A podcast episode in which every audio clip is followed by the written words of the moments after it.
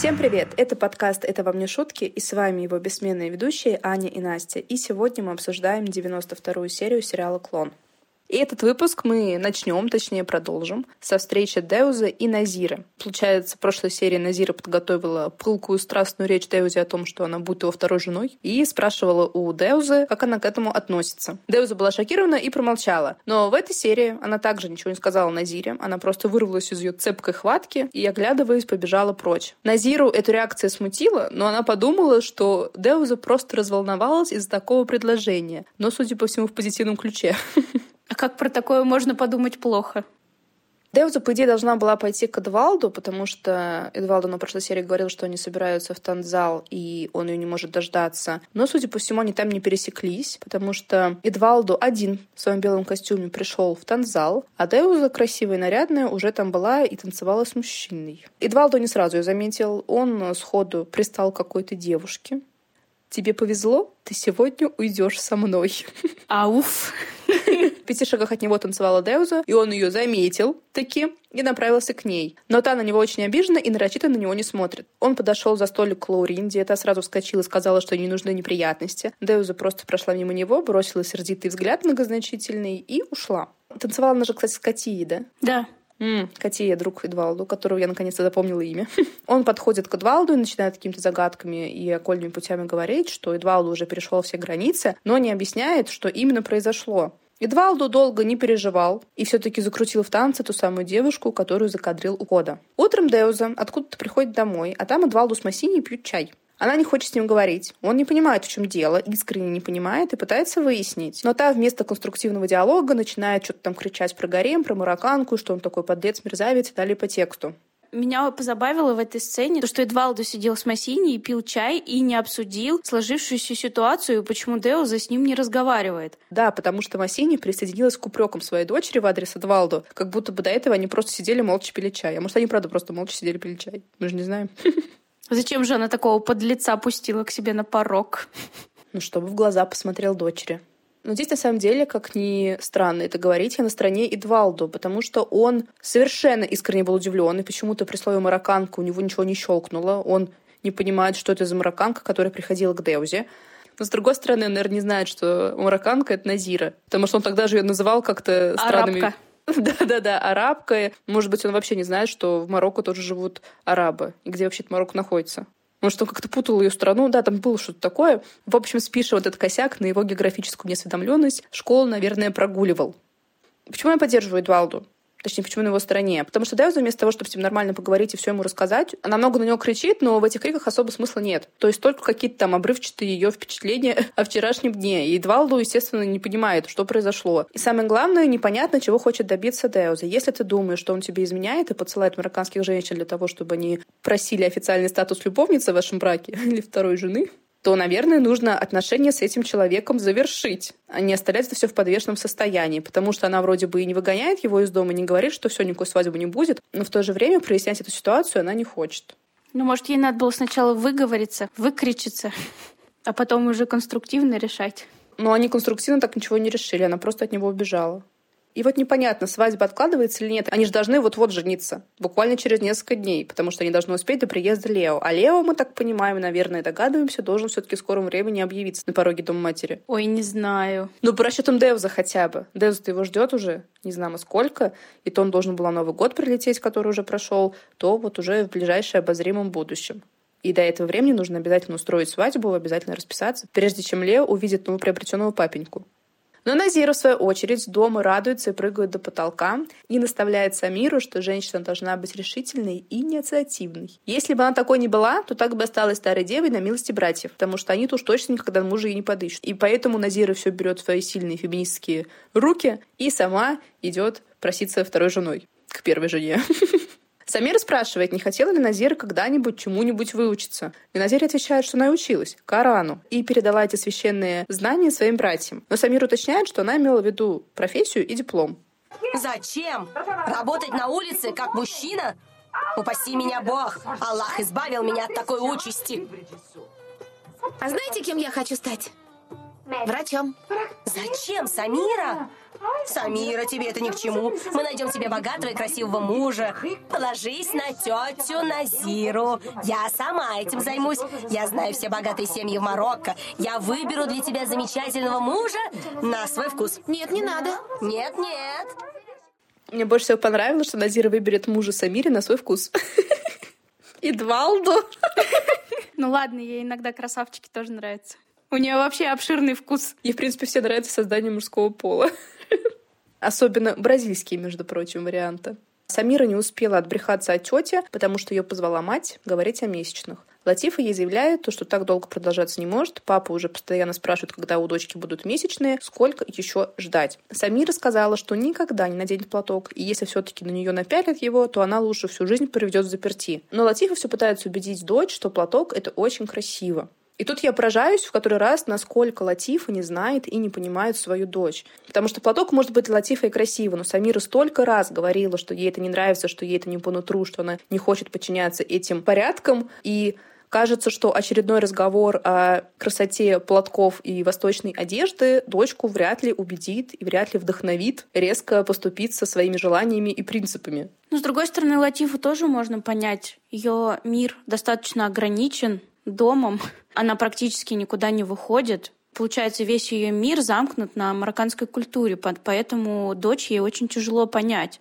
Ну, с дочкой-то она часто общается. Самира тоже особо никуда не ходит, и они же о чем-то разговаривают, и причем Самира никогда не скрывала своих мечтаний, своих желаний и своих вкусов. Никогда. Но, возможно, она ее и понимает, но она понимает, что она не может переубедить своего муженька. Ну, может быть, стоило поработать в этом направлении сначала. В каком? С Мухаммедом? В том, чтобы переубедить своего муженька. Потихонечку готовить почву. Я так вижу, что она пытается готовить эту почву. Ну, точнее, она не сколько эту почву готовит, сколько переключает его с каких-то щекотливых моментов. Ну, так долго тоже продолжаться не может. Это просто какая-то отчаянная попытка замести осколки вазы разбитой под ковер. Когда-нибудь кто-нибудь наступит и поранится. У нас на это 160 серий. Да, они тут еще начали обсуждать купальную моду, потому что Самира как раз опять начала говорить то, что ей нравится, то, что ей хочется гулять с подружками, что она хочет жить обычной бразильской жизнью, как обычные подростки, хочет с подружками гулять, ходить на пляж. Мать этому возмущается, потому что они же ходят на пляж. И Самира говорит, да мы в каком виде ходим, ты посмотри на нас. Я хочу, как все девочки, в в бикини. Мать тут просто ужасается, как будто это впервые слышит, и в очередной раз этот разговор ни к чему не привел. Но пока что они все-таки взяли отсрочку. И папе пока говорить не будут. Позже Мохаммед в гостиной говорит жене и Назире, что приезжает Саид по делам, и потом они все вместе полетят на свадьбу брата в Марокко. У Латифа сразу обеспокоенное лицо и глаза на мокром месте. А Назира как-то презрительно говорит, что даже не знает, поедет ли она туда или нет. Стоит ли это того? И, кстати, Назира, пока вот это все говорила, она читала журнал «Лафисель». Это, между прочим, модный журнал, и там, скорее всего, много всяких запрещенных картинок и всяких запрещенных тем. Или на Зере уже можно, никто не следит за ее контентом. Мне кажется, на нее никто не обратил внимания. Мне интересно, как она достала эту запрещенку. Но у нее же есть карманные деньги какие-то. И она вообще спокойно ходит по городу, в отличие от Латифа. Надо в парикмахерскую, надо посидеть с Эдвалду в бильярдной, надо в бар. Она как-то особо себя не ограничивает. А у этого журнала два издания, мужское и женское. И на том, что смотрела Назира, было мужское изображение. Серьезно, я не заметила. Возможно, она смотрела на мужчин. Искала новые референсы для мужчины своей мечты. Ну да, Мухаммед не обратил внимания на то, что в руках у Назира. Он просто начал возмущаться, что невозможно уже с этими женщинами. Одна не хочет ехать на свадьбу брата, потому что ей все равно, а вторая очень сильно переживает из-за того, что Саид берет вторую жену, как будто бы сам Мухаммед берет вторую жену. Но он выбирает успокоить Латифу, и они тут начинают целоваться. И Назира им кашляет, что она вообще-то еще здесь. И они вдвоем счастливо щебечут и упархивают в свою спальню. А в прошлой серии, как мы помним, Леонидас ушел в полный детокс. И вот в ночи он таки добрался до офиса в очень хорошем приподнятом настроении. То есть спущенные шины не помешали ему хорошо провести время? Конечно, не помешали. И вот в офисе ему сразу сообщают, что его там давно ждет Альбьери. Альбьери же при встрече с Леонидасом замялся и выпалил «С Лукасом случилась беда». Кто так говорит? Кто использует такие выражения первым делом? Ну просто что ты подумаешь, когда тебе говорят, что с твоим сыном случилось несчастье? Учитывая, что с одним сыном уже случилось большое несчастье. Просто, получается, Альбьери выбрали как главного парламентера, и тот не справился. И после этого, чтобы вы понимали, он еще сделал многозначительную паузу, чтобы Леонидс уже гарантированно отдал Богу душу. И Леонидас почти отдал эту душу Богу, но, видимо, Альбьери опомнился и рассказал, что произошло с Лукасом там в Марокко. И когда нам позже уже их снова показывают, Леонидас уже вовсю орет и чехвостит Лабату и Лукаса перед Альбьери. И Леонидас, конечно же, уверен, что Лабату до беспамятства напился. Ну и Лукас, собственно, тоже, потому что только алкаш будет возвращаться домой по крышам. Просто ноль переживаний за сына, у которого переломан таз. Альбьери же пытается направить своего друга в конструктивное русло и построить план действий. Но Леонидаса расплескала во все стороны, и он начал кричать, что у его сына одни фантазии в голове, он вечно в погоне за призраками, хочет разрушить свой брак и компанию, и вообще забывает, что в жизни есть только один шанс. А для Альбери эти слова как красная тряпка для быка, потому что он сразу тут винтил про колонирование. Самое время, самый час.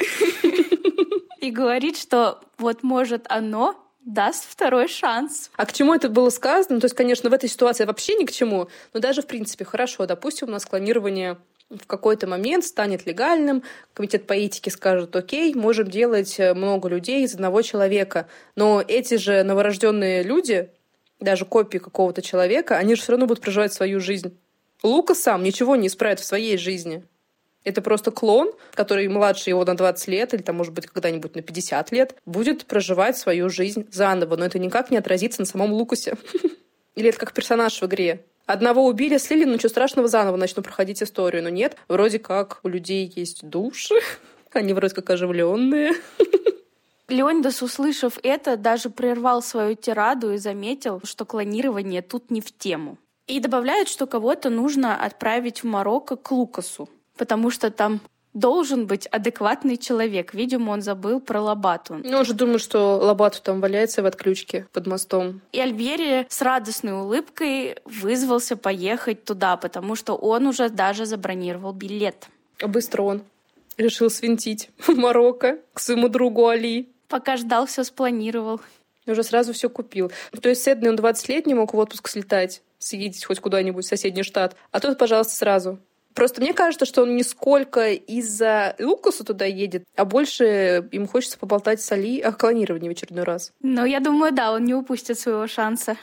Позже Леонидас возвращается домой, и к нему сразу с вызовом подходит Маиза и говорит о том, чтобы тот разобрался со своей внучкой. Но Леонидас ее перебивает и говорит, что с Лукасом случилось несчастье. Далва, которая в этот момент была тут же, естественно, приходит в шок, но на лице Маизы не дрогнула ни одна мускула. Леонидас же этого не замечает и предлагает Маизе лететь вместе с Альбьери. Но Маиза, естественно, отказывается. А на следующий день утром Альбьери уже собрал свои котомки, и Алисинья предлагает Альбьере взять вместе с собой и одну чтобы той не было так грустно. Но Альбьери едет туда вообще-то не развлекаться, а забрать Лукаса, поэтому Эдну он с собой брать не будет. И Алисинья решила, что сейчас подходящее время и спросила у Альбьери про крестников, не братья ли те, ведь они очень похожи. Альбьери немного стушевался, но резко ей ответил, что нет, они совсем не похожи. И Алисинья, чтобы больше не нагнетать обстановку, ретировалась на кухню к Эдне, где та переживает, что стала очень обидчивой, что ее гормональный фон дает сбои, что она меняется и начинает чувствовать возраст. Ну, там, там очень долго, там ну, очень. Она вроде и не чувствует возраст, и вроде чувствует, и вообще она вся такая потерялась, такая запуталась. Вся, вся такая запуталась. И Эдна, как обычно, начинает э, распинаться про то, что в ее жизни была всего лишь одна мечта, и мечта это Альбьере, но он не может себе позволить любить, и она вроде все это понимает. И вот в какой-то момент всю эту тираду перебивает спустившийся вниз Альбьере, который сообщает, что он уже улетает в аэропорт, на прощание целует свою жену, в губы. И та, счастливая, окрыленная этим поцелуем, взяв его за ручку, в припрыжку проводила до двери. Хронологически немножко возвращаемся в вечер, когда Шанди и Миру ушли из дома Мел, а ребята еще остались. Мел грустная, ее успокаивает Талмини, а парни в полный голос обсуждают взгляд Маизы, ее реакцию и хихикают. Телмини делает им замечание, те пристыдились, и Сесео предлагает Мел немного выпить для успокоения нервов. Мел отвечает, что не пьет, а Нанду говорит, так ты не пробовала, может, тебе понравится. Ну, и Мел подумала, а вдруг правда понравится, потому что она выпила. Мальчики в итоге ушли дальше тусить, а девочки остались. Дала вот там кудахчет про ужин, что вот все разбежались, и вот какое-то шок и потрясение, что Мел так с бухты-барахта привела Шанди. Зовет девочек поужинать, Мел не хочет, но Толмини заставляет ее Далву уважить. Амиру в баре Дона Жура говорит другу, что Мел не виновата но у того очень задета гордость. Жура опять спрашивает, что там случилось такого на этом ужине, что они как прибитые. Они отвечают, что все хорошо, но ее не провести. Она себе там на подкорочку записала все выводы. Миру звонит Бейти и сообщает, что завтра у Лусиану опять набор танцовщиц, поэтому она может прийти и поучаствовать. И потом говорит Шанди, что иногда нужно подлить масло в огонь. Зачем? Вообще там тоже все очень интересно по времени, потому что это все продолжение того вечера, а в прошлой серии Карла специально нарядилась вечером, чтобы пойти встретиться с Миру. После этой встречи Миру решил подлить масло в огонь? Наверное. Но я не к этому, а к тому, что, получается, Карла такая вся нарядилась, спустилась. Они с Миру целовались у машины, и Шанди еще очень грустно смотрел на них, стоя у колонны бара. А потом в этот же вечер, ну, судя по всему, совсем немного времени прошло, потому что бар еще открыт, Карла куда-то испарилась, все такая нарядная, красивая. И Мира уже сидит с другом, вытирает ему слезы и звонит Бетти. Сколько же времени они проводят с Карлой? Либо у него такой жесткий тайм-менеджмент. Каждая минута распланирована. Утром Мел, который, между прочим, не сказали про отца. Мел ничего не знает про Лукаса. Она плачется подруге о том, что ей очень не хватает Шанди, то есть он на работу просто не пришел, я так понимаю. И никто его не ищет.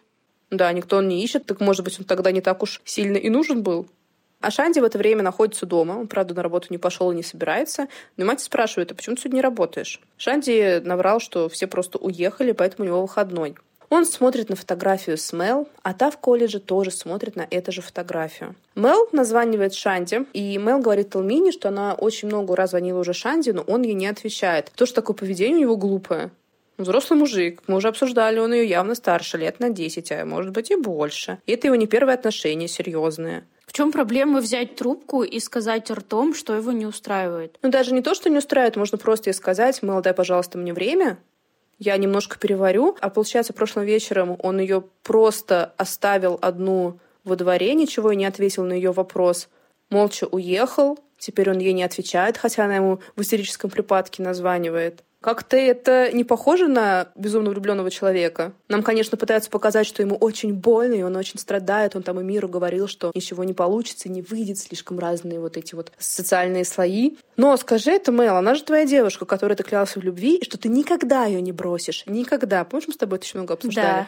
Может быть, это правда было слишком поспешно говорить такие слова спустя пять дней отношений?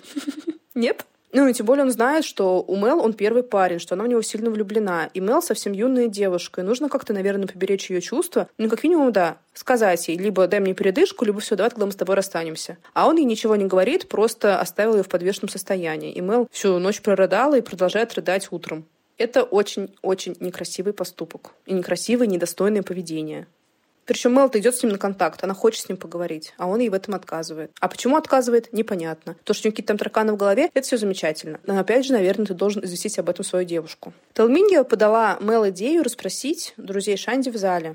И Мел с готовностью поехала в этот зал для того, чтобы найти своего любимого. Они нашли Питоку, попросили позвонить Шанди. Они придумали отговорку, что вроде как, наверное, телефон Шанди сломался, не могут дозвонить. Но Питоку ничего даже не подумал плохого. Он позвонил Шанди, тот сразу же ответил.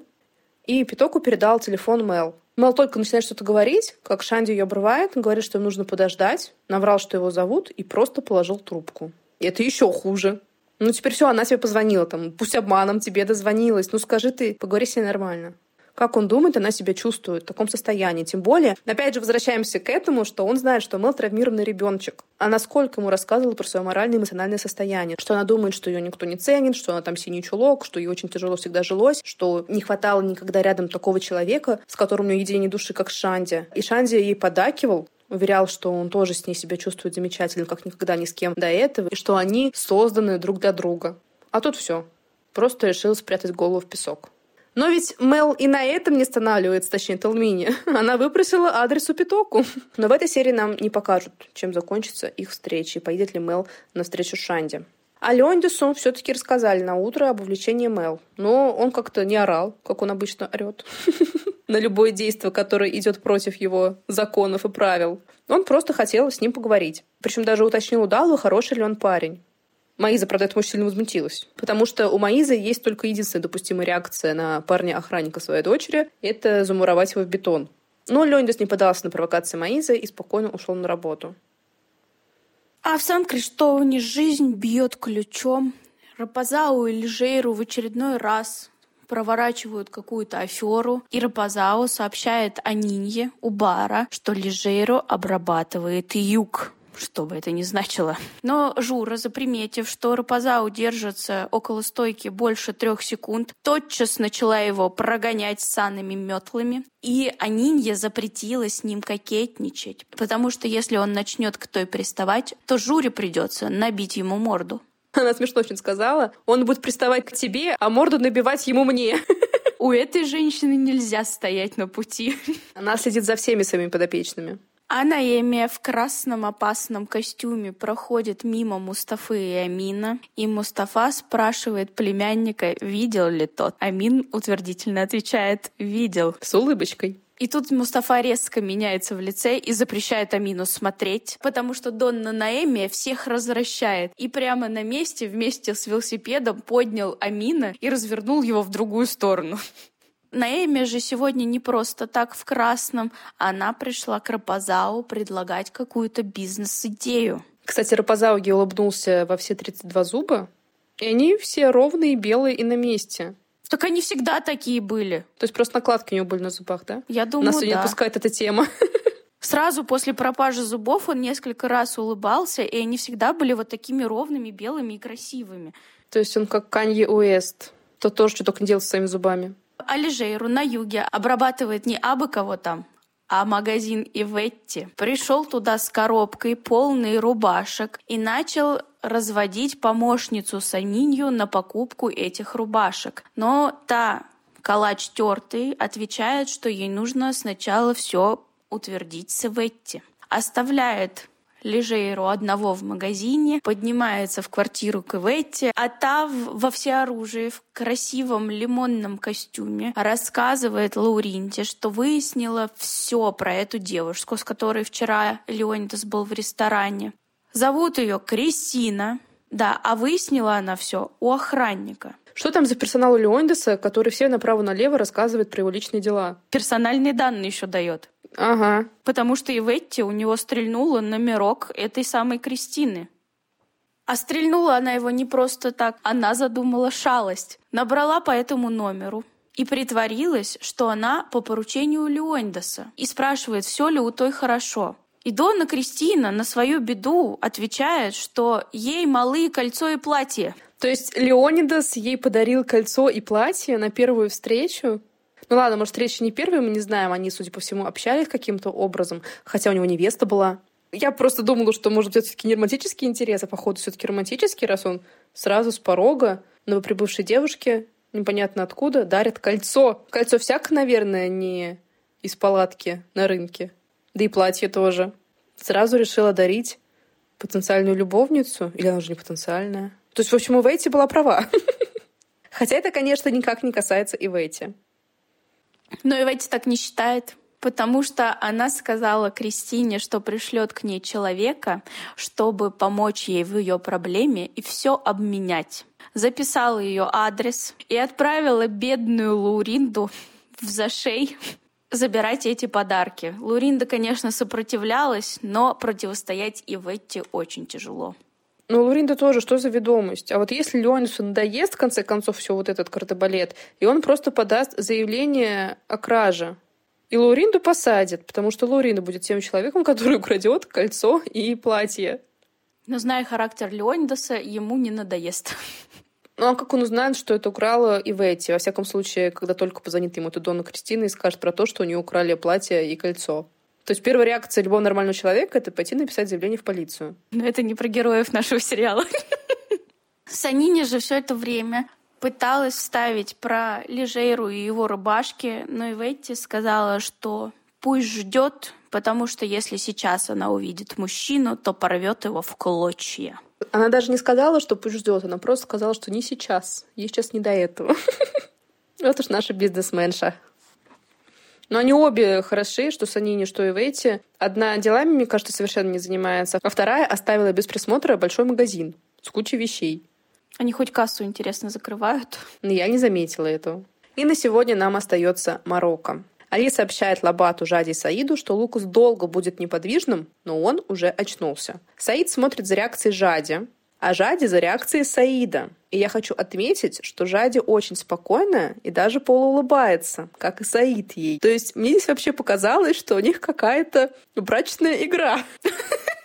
это не только в этой сцене, а вообще вот во всей этой серии. Потому что они постоянно в этой серии переглядывались и уже без злости в своих глазах, потому что они до этого смотрели друг на друга волком, а тут как будто бы не то что игриво, а может быть игриво, я не знаю, как это описать ну, как будто бы это добавляет перчинку в их брак. Потому что Жади-то особо, что в прошлой серии, когда Лукус только упал и сломал себе таз, что в этой она за него и не переживала. Но об этом я еще скажу. И Али сообщает, что Лукаса даже скоро уже можно транспортировать в Бразилию. Он настоял, чтобы Лобату остался у них. Там очень неловко. Он говорит, ну как же так, нужно вещи собрать, нужно за гостиницу заплатить. Но Али говорит, что все уже готово, и отель оплачен.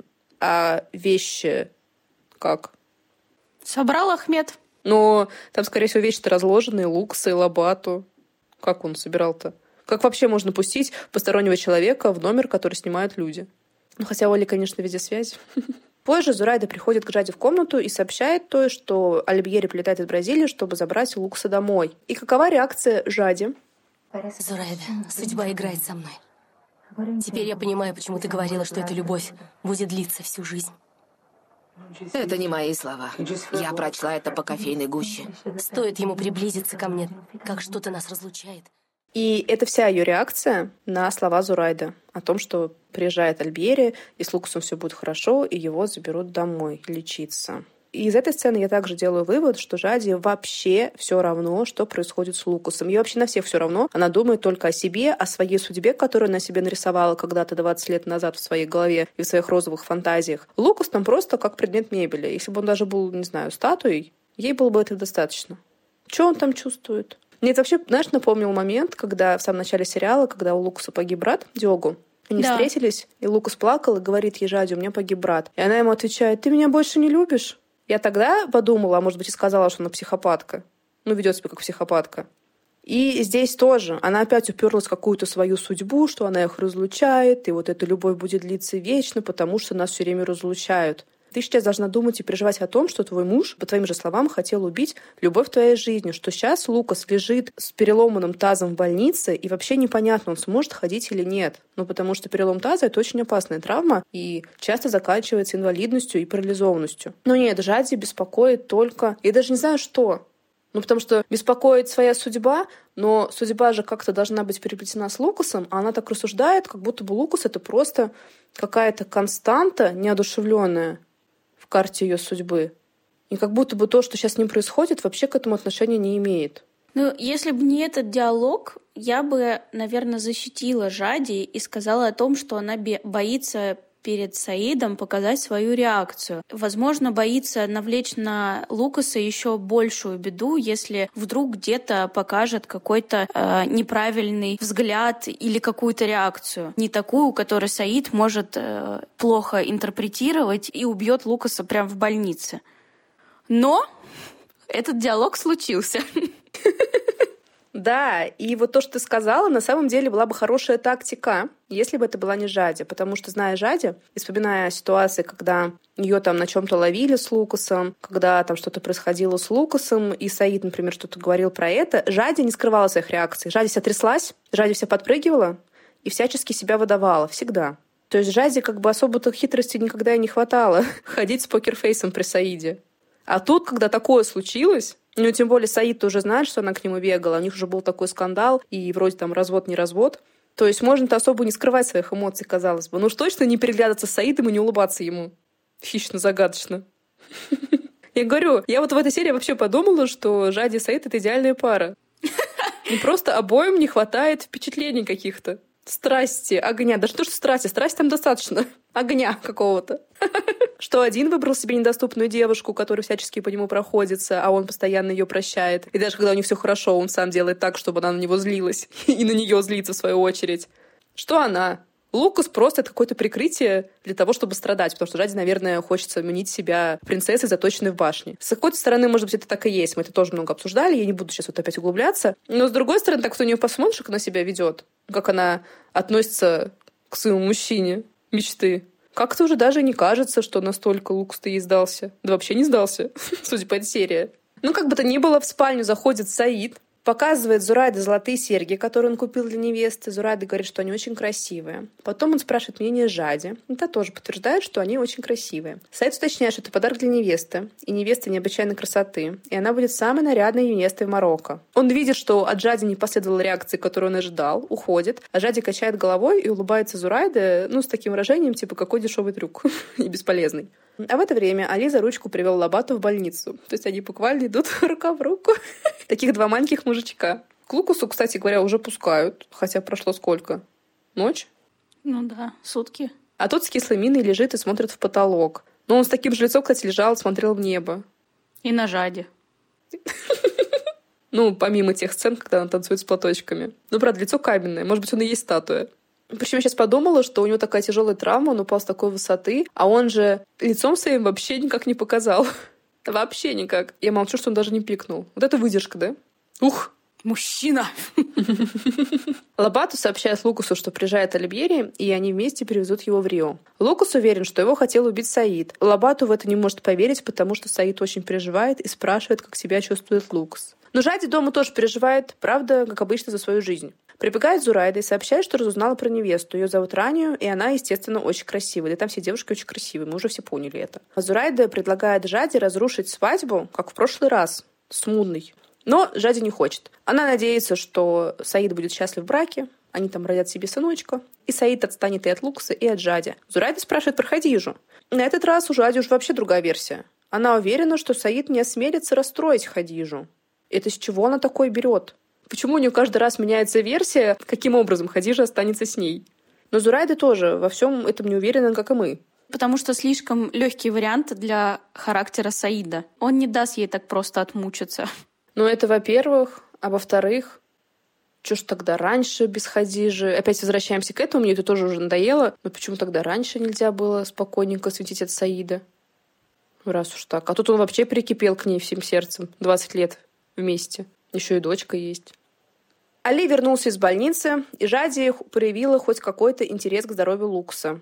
И Али отвечает, что они оба расплачиваются за содеянное. Но у Лукаса как-то хуже наказание. Переломать таз — это не то, что вторую жену в доме принять. Позже Жади обнимается с Хадижей, возвращается Саид и сообщает дочери новость о второй жене. Хадижа уточнила у матери, хочет ли она, чтобы папа взял вторую жену. Жади сказала, что да, если это сделает его счастливым. И Хадижа искренне порадовалась за отца и убежала. И опять они друг на друга смотрят, и Жади ему хищно улыбается. Многозначительно. Саид оглядывается на Абдула, как будто бы не может понять, почему он такая спокойная и довольная, а не в припадке ревности бьется, что теряет мужа.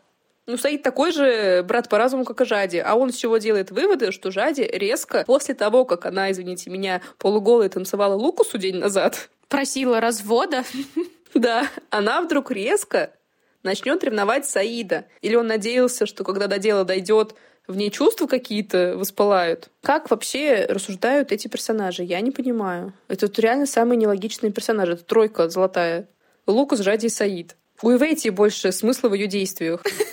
Хадир же побежала рассказывать эти вести Зурайда. Сумай рядом стоит и говорит, что против других жен, и когда будет выходить замуж, укажет это в брачном контракте. Но Хадижа назвала ее эгоисткой, потому что она отнимает у женщин возможность выйти замуж. Мужем надо делиться. Их перебила Карима, которая прибежала, кричит, верещит что-то там про друга, который будет жить у них в доме. Зурайда погнала ее веником готовить комнату. А имя вообще у Каримы все время так ведет. Она просто прибегает и начинает что-то кричать. И огребает за это веником. Да. Мне кажется, у нее уже должен быть рефлекс.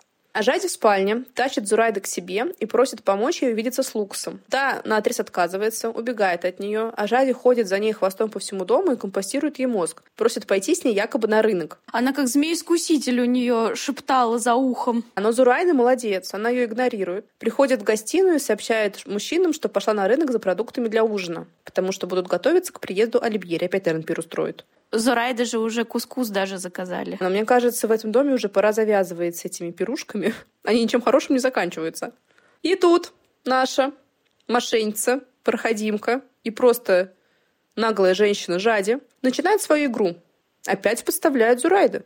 Мол, Зурайда стесняется попросить у Саида, чтобы Жади пошла с ней и купила украшение в дом для праздника очередного. Зурайда там вся посидела, Губы у нее затряслись, потому что Зурайда у нас женщина честная, и она не умеет прятать свои эмоции. Саид, конечно же, с подозрением отнесся к ее просьбе, потому что Зурайда обычно одна ходит на рынок. Но Али сказал, что раз идет Зурайда, то все нормально. Только Жади умеет украшать дом. Вот мне знаешь, что интересно? Давай запомним это. Жади хоть для приличия купит хоть одно украшение в дом.